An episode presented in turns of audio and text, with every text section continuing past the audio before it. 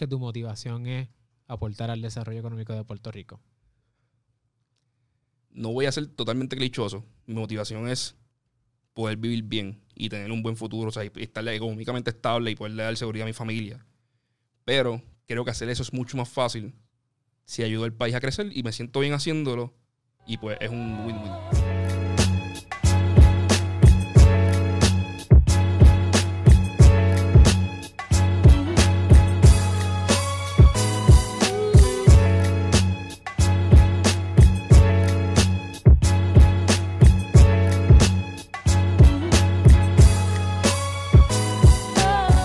Saludos familia, yo soy el licenciado Alexiomar Rodríguez, fundador de Ciclo y una de mis pasiones es ayudarte a establecer, crecer y proteger tu negocio. Por eso en este canal vas a encontrar información sobre propiedad intelectual, empresarismo y la industria de entretenimiento. En este episodio tenemos la dicha de contar con Edgardo Vicenti. ¿Cómo estás, Alexiomar? Edgardo Vicenti, para mí, yo estoy starstruck ahora mismo. Pocos saben que antes de yo conocer a Edgardo, ya yo había visto Economía con Calle en ese momento en términos económicos y yo estaba enamorado del programa. Porque ¿Cuál nombre te gustaba más? En términos económicos, gracias, definitivamente. Y el búho está brutal. Y yo había visto a Nick y a Edgardo en el programa. Y yo, yo estudié economía, así que era un nerd. Y yo, es la primera vez que veo gente hablando de economía en arroz y habichuela. Yo era un nerd aplaudiendo. Después este, te conocí a través de Por los Nuestros y yo dije, vamos a ver si él me habla. Me acuerdo que fue una vez allá en, creo que fue San Lorenzo, una cosa así. Algo así, fue, fue en inauguración de un pozo, de un, una plaza. Exacto. Y yo te, yo te, te, hablé y era como medio tímido. Y, ah, este muchacho me va a hablar. Y Gale un tipo súper cool. Tipo súper cool. Y, y de ahí, olvídate, eso fue hace ya como 10 meses. este, y desde entonces hicimos el click y, y, con Nick y con los demás muchachos de Por los Nuestros. Y hoy estamos invirtiendo un poco los papeles. Porque yo te he entrevistado un par de veces. nosotros hemos hablado un par de veces ya. Pero, Edgardo, yo sé que muchas de las personas que nos están viendo a través de YouTube y que nos están escuchando en formato podcast quieren saber quién es Edgardo. quieren saber el trasfondo de Edgardo. Poca gente sabe todo lo que tú has corrido y todos los negocios que tú has montado. Y yo quiero que tú compartas esa historia y quiero darte esa, esa plataforma hoy. Así que, Edgardo, quiero que te presentes quién tú eres, cuál es tu historia, cuál es tu trasfondo. Bueno, yo soy Edgardo Vicentí Algarín, si vamos a dar la, el intro completo. Eh, yo soy de Carolina, estudié en la UP en Río Piedra. Estudié todo, entré por naturales. Me, me, di cuenta que me gustaban las inversiones, me cambié economía. Me molesté con los profesores de economía en sociales. brinqué para finanzas y acabé finanzas. Mi primer negocio fue con Nick, de hecho. Nosotros vendíamos tasers, mano, en la UP un buen negocito. Yo los importaba, los compraba. Tasers, los tasers de un montón de voltios. o sea, yo no sé si ni siquiera si eso era safe eh, darle, darle, a alguien con eso. Pero se vendían en Amazon y se vendían en sitios en Puerto Rico legit. Así que, pues, asumimos que sí. Claro. Pero yo los conseguí por mayor. Hice una orden bulk gigantesca y después Nick y yo nos íbamos pegando flyers y vendiendo tasers a gente por ahí a un margen gigantesco. O sea, los compramos a 7 pesos y los vendíamos a 20. Eh, y nos fue bien. Nos ayudó a vivir la Yupi y tener chavos para salir y hacer cosas. Para janguear. Exacto. Eh, después de ahí me fui, me graduó 2013, me voy a trabajar para Goldman Sachs en Salt Lake City, Utah. Eh, vuelvo a los cuatro meses para Puerto Rico. La gente me pregunta si no me gustó Salt Lake City. Todo lo contrario, Salt Lake City es una ciudad hermosa, es perfecta, todo funciona, todo está en orden. ¿sabes? Salt Lake City es un palo. Puerto Rico debería ser así.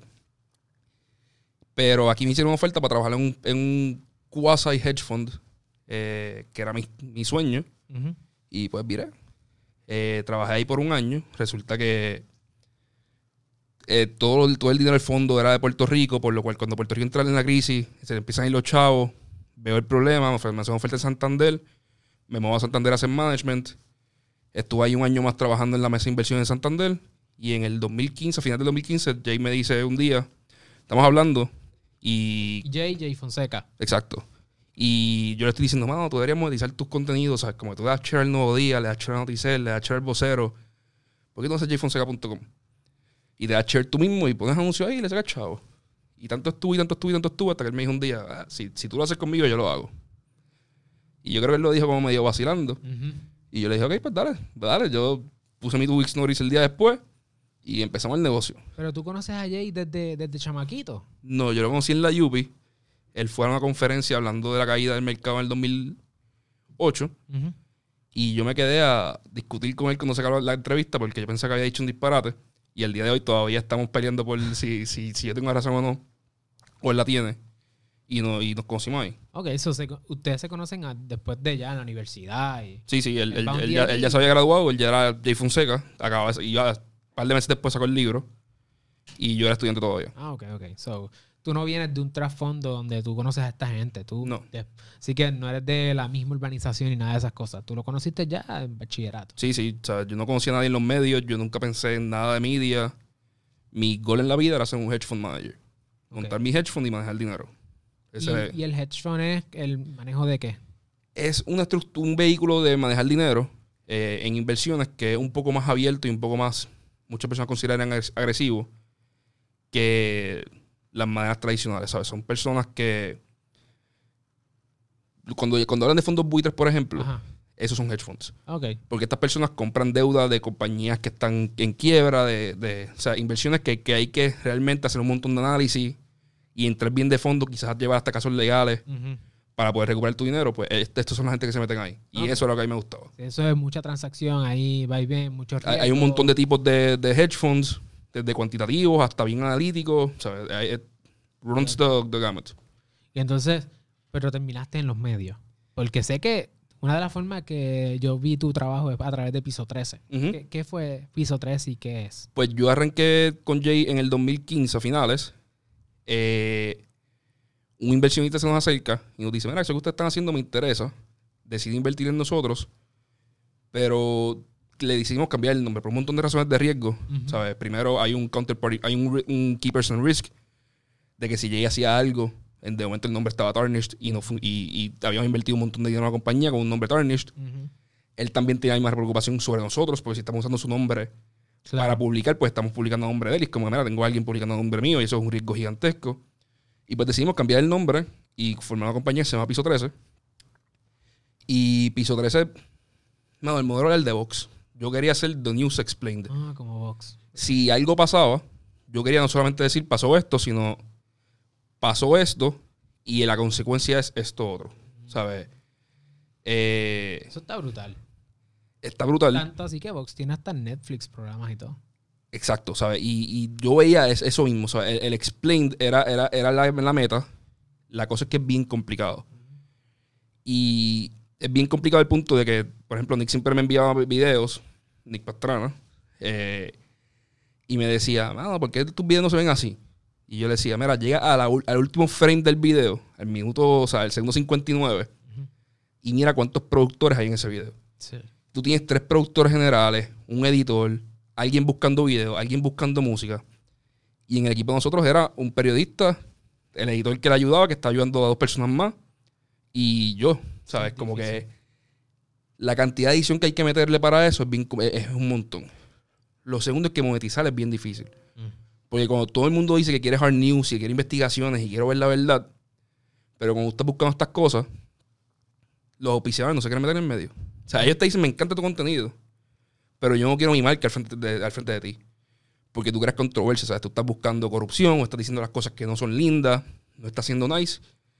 Y los auspiciadores quieren. Aparecer al frente de cosas lindas, que te, que tengan de comprar su producto, no necesariamente crear controversia, porque o tienen clientes en el gobierno, o estás hablando de compañías que le dan servicios a ellos, o ellos le dan servicios a compañías, y pues así. Y ese es el problema, monetizarlo es bien difícil. Contra, eh, Galo, nos estás diciendo entonces que hay modelos de negocio que aunque la idea está brutal y quizás el valor que se va a añadir está súper chévere y la sociedad se beneficia, es difícil monetizarlo porque hay unas barreras de entradas prácticas, como sería conseguir a alguien que invierta en una cosa como esa, porque hay otros intereses en la sociedad que se verían afectados.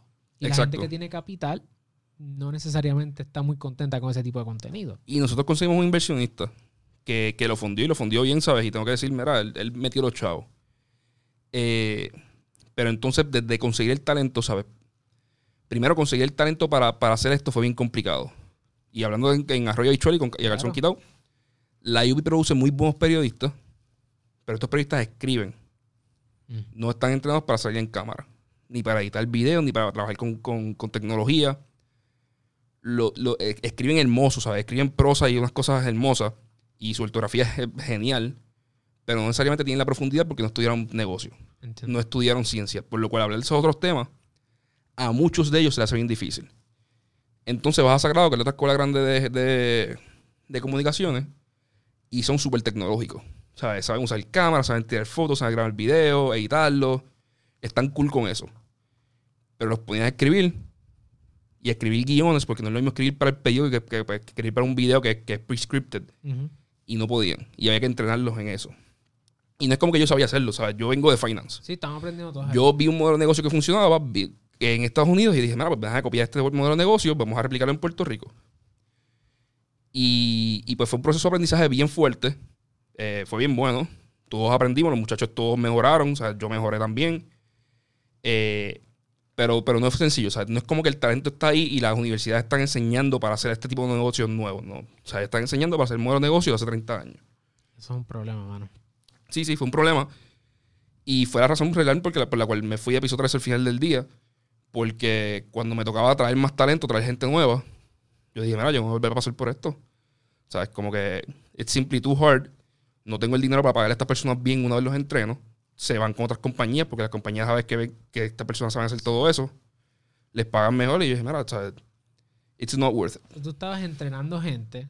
Mira esto, lo que puede pasar en un negocio.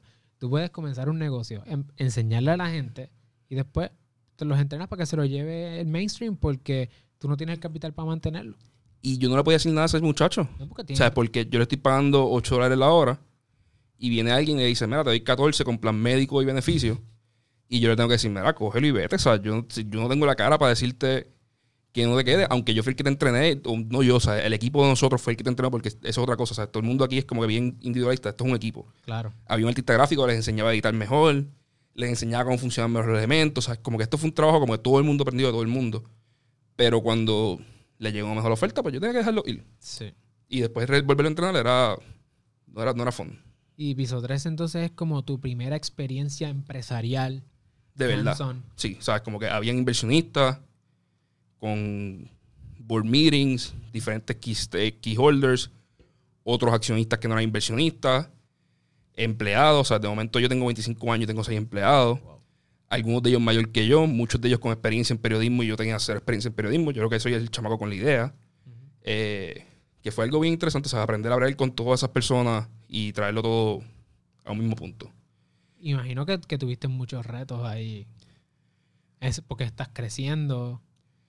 Yo creo que lo, más que aprendí fue que over communicate. Mm. Yo creo que, y, y, lo aprendí un poco en ese, después en el próximo startup lo aprendí más todavía. Yo creo que yo tenía una idea bien clara de lo que yo quería hacer. La idea se modificaba porque yo voy cogiendo data o datos de, lo que, de lo que está pasando cuando, publicamos contenido. Y uno va vivoteando. Y voy moviéndome. Como, mira, empezamos con un tipo de video pivoteamos otro tipo de video, pivoteamos otro tipo de video y, ese, y vamos, vamos haciendo ajustes en el camino. Y yo creo que aunque todo iba bien, yo no logré comunicar bien a los inversionistas, comunicar bien a otros key holders, comunicar bien a los mismos empleados todo lo que estaba pasando para que todo el mundo supiera, mira, pues sí, nos va, nos va bien. Okay. Y digo, y nos iba bien del lado de contenido, porque el contenido iba genial. O sea, están publicando contenido y se iba a viral cada vez que publicaban. Del lado de monetizar, nada que ver. O sea, del lado de monetizar era gastar, gastar, gastar, gastar, gastar y llegaba mil pesitos aquí, mil pesitos allá, ¿sabes? pero era un, un pipe de, de, perder dinero. Ok. Y entonces aprendes, tienes esas experiencias y dices, ok, mi próximo paso es ¿cuál? ¿Cuál fue tu próximo venture? Pues yo me di cuenta que, las, que, había un, que había un apetito por contenido de más alta calidad, contenido no investigativo, pero que sí explicara lo que estaba pasando pero que primero hacía falta distribución, o sea, hacía falta una máquina que le llegara a la gente. Y lo segundo es que hacía falta un modelo que fuera más sencillo que este. Por ejemplo, aquí tú ves tres cámaras, este video va a tener bien poca edición, o sea, tiene cierta edición, pero no tiene un green screen con elementos saliendo, de un montón de cosas.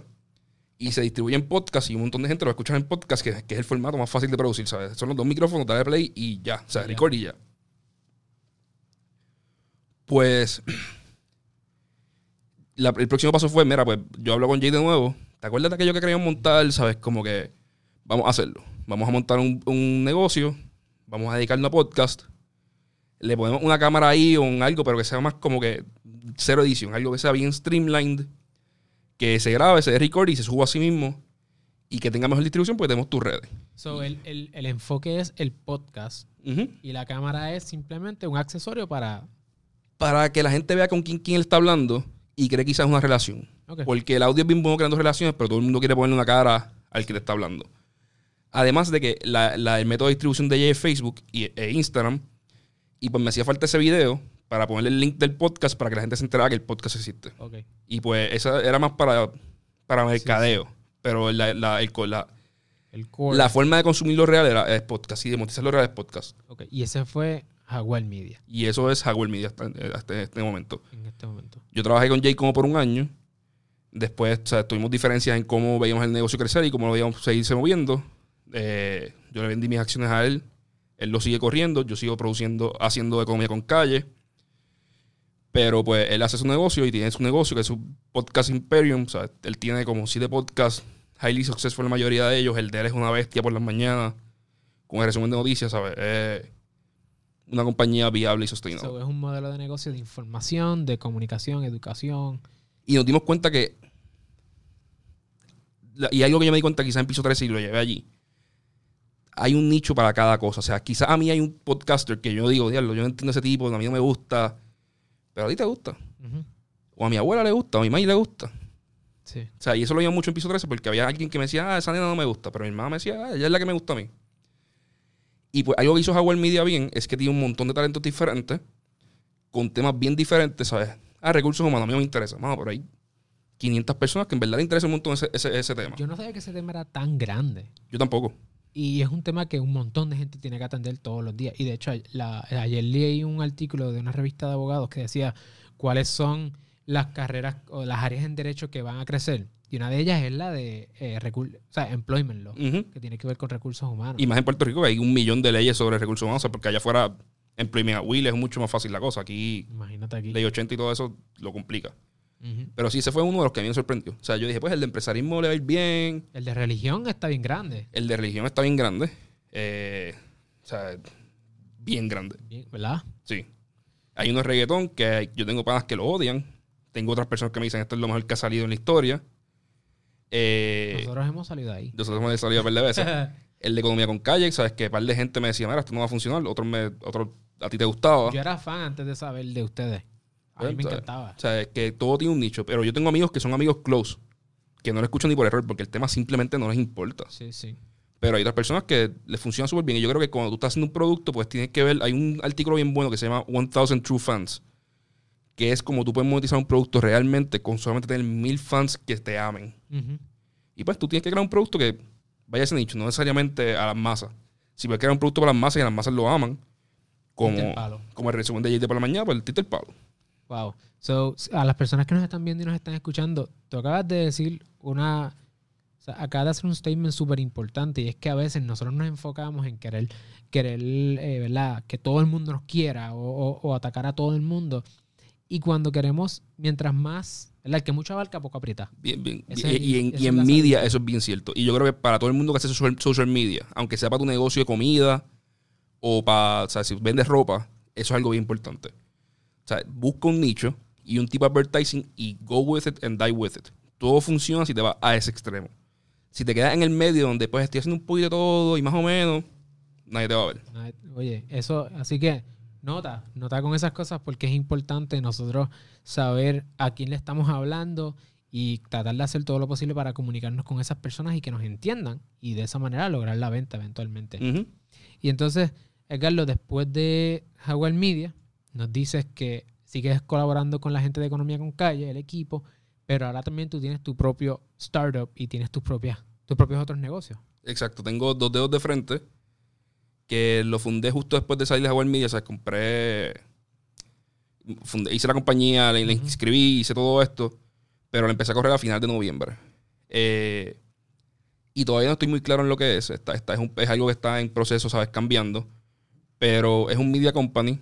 Quiero explicar las noticias como si en piso 13 más o menos. Enfocarme en economía y en temas que mueven el, el país porque la demagogia y el populismo tomaron control de toda la discusión pública y eso me tiene molesto. Y yo creo que hay oportunidad tanto de hacer negocio ahí como de cambiarlo y hacerle un bien al país. Y estoy buscando cómo, cómo jugar con eso, con algo que salga todos los días, hablando de temas serios, de una manera entretenida, ¿sabes? Y buscar eh, presentar a todas las personas que quizás no tienen la exposición en radio o en medios tradicionales porque no son lindos o porque no hablan perfecto y darles un espacio porque tienen cosas que decir interesantes. So, queremos, queremos echar para adelante a Puerto Rico, aportar al desarrollo económico a través de tu modelo de negocio, que sería la educación. Exacto. Y además que, mano, para yo poder echar para adelante, Puerto Rico tiene que echar para adelante. O sea, es mucho más fácil yo hacer dinero en una economía creciendo que tener el mejor producto del mundo en una economía que está cayendo. Así es. So, yo quiero aportar, echar mi granito, mover las cosas, hacer que Puerto Rico crezca, porque si Puerto Rico crece, las oportunidades de hacer negocio van a ser gigantescas. Y como tú sabes, yo me invento una idea de negocio todos los días. Sí, todos los días. Por lo cual, ¿sabes? Voy a poder implementar un montón de ellas y, que sean más successful de lo que están siendo ahora en una economía que está sufriendo y un país que no crece económicamente. ¿Tú crees que tu motivación es aportar al desarrollo económico de Puerto Rico? No voy a ser totalmente clichoso. Mi motivación es poder vivir bien y tener un buen futuro, o sea, y estar económicamente estable y poderle dar seguridad a mi familia.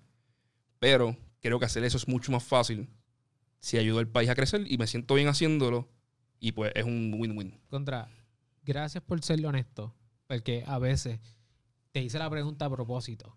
A ver si era como que, ok, sí, eh, y, y, paz mundial. Exacto. Eh, no.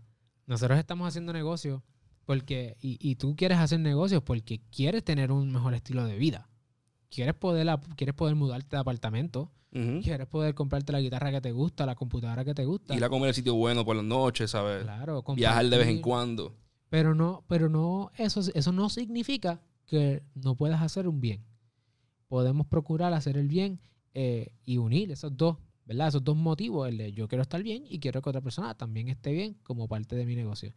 Y Edgar, te pregunto, ¿cuáles han sido los retos, por lo menos algún reto que tú digas, mano, este reto a la hora de yo emprender ha sido uno de los más difíciles? Ah, yo creo que es una mezcla en Puerto Rico de que como las cosas están mal, ¿sabes? Todo está cayendo. La gente tiene miedo a cometer un error. Y por ejemplo, tú vas a donde la agencia y muchos de estos sitios y presentas un producto nuevo y a nadie lo votaron nunca por decir compra el nuevo día de portada. O sea, no, nobody got fired por comprar un, one pager en el nuevo día o en el vocero o en Raymond y sus rayos X ponen una pauta que son carísimas y algunos de estos productos funcionan pero tú llevas un producto innovador y lograr convencer a esas personas de que, mira, ¿sabes? Sí, esto es nuevo, pero mira los engagement numbers, mira cómo está funcionando, ¿sabes? Y te cuesta una tercera parte lo que te cuesta eso otro, o una décima parte lo que te cuesta eso otro. Pues eso sigue bien challenging. A mí se me hace bien complicado vender. Yo siempre he dicho que a mí se me hace más fácil vender algo de un millón de pesos que vender una pauta de 500 pesos. Mm. O sea, that's simple. O sea, yo levantar el dinero para un, para un negocio, yo me siento más cómodo haciéndolo que vendiendo una, una pauta. Yo creo que eso es algo que tengo que mejorar y que practicarlo porque es la realidad de Puerto Rico, ¿sabes? Como que nadie quiere tomarse los riesgos porque saben que su trabajo está en riesgo, porque no hay dinero en el país y las cosas están malas, ¿sabes? Nadie quiere tomar riesgos grandes. Ok. Y, y, de hecho necesitamos ese riesgo para poder dar el palo, eventualmente. Si tú haces lo mismo que siempre has estado haciendo y lo mismo que todo el mundo está haciendo, no va a, no va a dar el palo nunca y no solamente, y te vas a quedar atrás tú sabes, como que ahora mismo están gastando un montón de dinero en contenido viejo que no funciona, que a nadie le gusta, pero que se sigue produciendo porque la gente lo sigue comprando. Y se sigue comprando porque eso es lo que siempre se ha comprado. Y pues tú ves un montón de proyectos pequeños, nuevos, innovadores, que no tienen ese chance de salir y quizás es por falta de, tomar ese riesgo extra. Y yo puedo entender las personas que no quieren tomar el riesgo. O sea, tú, tú ya 20 años en un negocio, eh, ves que han votado personas por cometer errores, ves que el negocio está downsizing, tú dices, mira, yo voy a hacer o sea, voy a ser lo más conservador posible porque me hace falta este negocio para mantener mi familia, mantener mis hijos, mantener mi casa. Así que es algo que como único se soluciona es creciendo el país para que haya más dinero corriendo, para que las empresas permitan errores, porque hay dinero corriendo y yo puedo invertir en cosas nuevas. Sí, porque necesitamos, necesitamos más fluidez para que podamos ser más innovadores. Exacto. salirnos de la, de, la, del cajón. Y te pregunto, dentro de, dentro de esta realidad donde nosotros vivimos, ¿Cómo Edgardo define, define el éxito? Porque me estás diciendo que tenemos y, tenemos muchas ataduras en esta economía y en la situación en la que estamos y recientemente con los sismos y toda esta incertidumbre. Dentro de este contexto, ¿cómo tú defines el éxito para ti? Ah, yo no sé si te puedo contestar eso, O sea, yo creo que es complicado. Eh, ahí pues está el éxito monetario, que tú lo mides, ¿sabes? no necesariamente es hacer más dinero cada vez más, es hacer más dinero y tener cierta libertad económica, poderlo utilizar de una manera correcta porque tengo tiempo, ¿sabes? Trabajar 15 horas al día, aunque hay que hacerlo muchas veces para arrancar un negocio, no es sostenible. Por lo cual tú me dices, estoy 100 mil pesos más y trabajo los domingos y te digo, no, mano.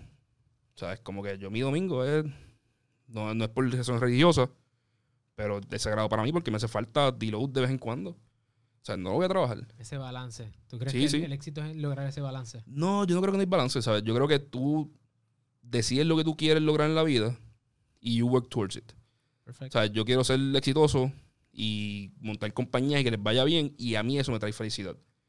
Por lo cual hay que trabajar horas largas y trabajar un montón. Pero reconozco que para poder hacer eso tengo que descansar de vez en cuando. Y muchas veces los domingos ese día.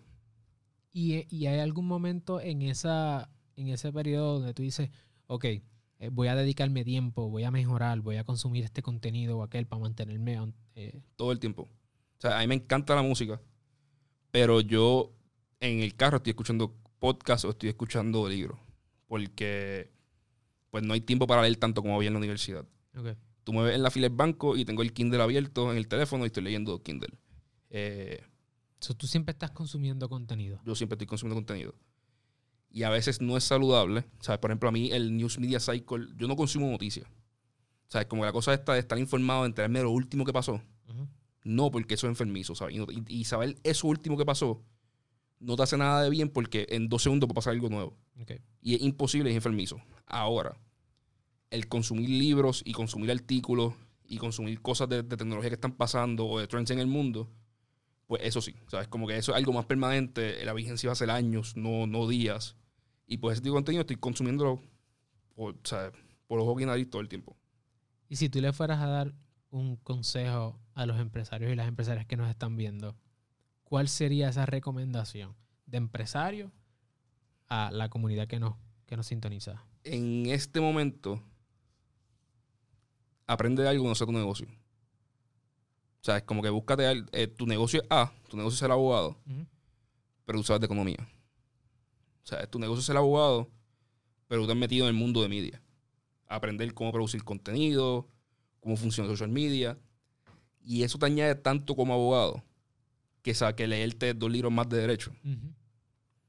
Que realmente tú vas a mejorar como tu negocio, vas a mejorar como persona porque puedes hablar de más cosas, te vas a divertir más, Así que aprende algo que no sea tu negocio, que no sea tu día a día. Y si no, y si no, y si no eres un empresario, o sea, si eres un contable una firma normal, aprende algo no sea de contabilidad, mano. ¿Sabes? Como que uno se ve muchas veces, se va hablando de lo mismo todo el tiempo porque soy contable, todos mis amigos porque estoy en el trabajo son contables, salimos a almorzar, hablamos de contabilidad, llego a mi, a mi casa, le hablo de contabilidad a mi pareja, ¿sabes? Eh, sí, o sea, te marea. Y déjate aprender. Y de momento ya 20 años en la industria, la industria no está creciendo y como no sabes más nada de nada, porque llevas 20 años haciendo lo mismo, hablando lo mismo, no puedes tomar riesgo, porque si me votan, me quedo sin trabajo y no puedo hacer nada. Versus que si llevas aprendiendo otros temas por 20 años, estás más cómodo porque probablemente estás al día. Y si pierdes tu trabajo, puedes buscar un trabajo en algo paralelo que ahora mismo está haciendo dinero, que esté creciendo. Contra. Oye, gracias, Carlos. Gracias por compartir eso, porque son, son maneras que a veces uno está emprendiendo y no sabe no, quiere escuchar de otras personas cómo yo puedo mejorar, que, cómo yo puedo lograr esa motivación, cómo yo puedo dar ese próximo paso, independientemente si todavía no estás lanzado o si estás o si ya estás corriendo como empresario o empresaria, es importante que estas conversaciones donde tú puedes compartir tus experiencias con esta gente. Así que muchas gracias. Eh, ya saben, si pueden buscar Galdo en las distintas plataformas de redes sociales, es Vicenti. Es Vicenti en Instagram y Twitter. Twitter no lo uso, así que pichenle. Eh, y Edgardo Vicente en Facebook. También pueden ver en términos económicos. Eh, eh, economía, con calle, ahora, dos dedos de, frente. en Facebook, en Instagram, en todos lados, pero en verdad no estamos activos en Facebook ahora mismo. Y pronto vienen cosas nuevas con dos dedos de frente. Vamos a cambiar un poquito de formato y. Súper. Así que gracias, Edgardo, una vez más. Gracias, a ti, por recibirnos aquí en tu estudio, que está brutal. Y ya sabes, si estás en YouTube, asegúrate de darle like suscribirte a nuestro canal, darle a la campana para que te mantengas al tanto de todo lo que estamos sacando, al igual que si estás en formato podcast, danos también un cariñito allá en Apple Podcast, danos unas estrellitas y un... Y, un comment lindo. Y un comment bonito y unos emojis y esas cosas. Bueno, saben que nos puedes conseguir en Cirlo, Cirlo PR, Cirlo LLC o me puedes conseguir a mí, conectar conmigo directamente, el licenciado Alexiomar Rodríguez. Hasta la próxima.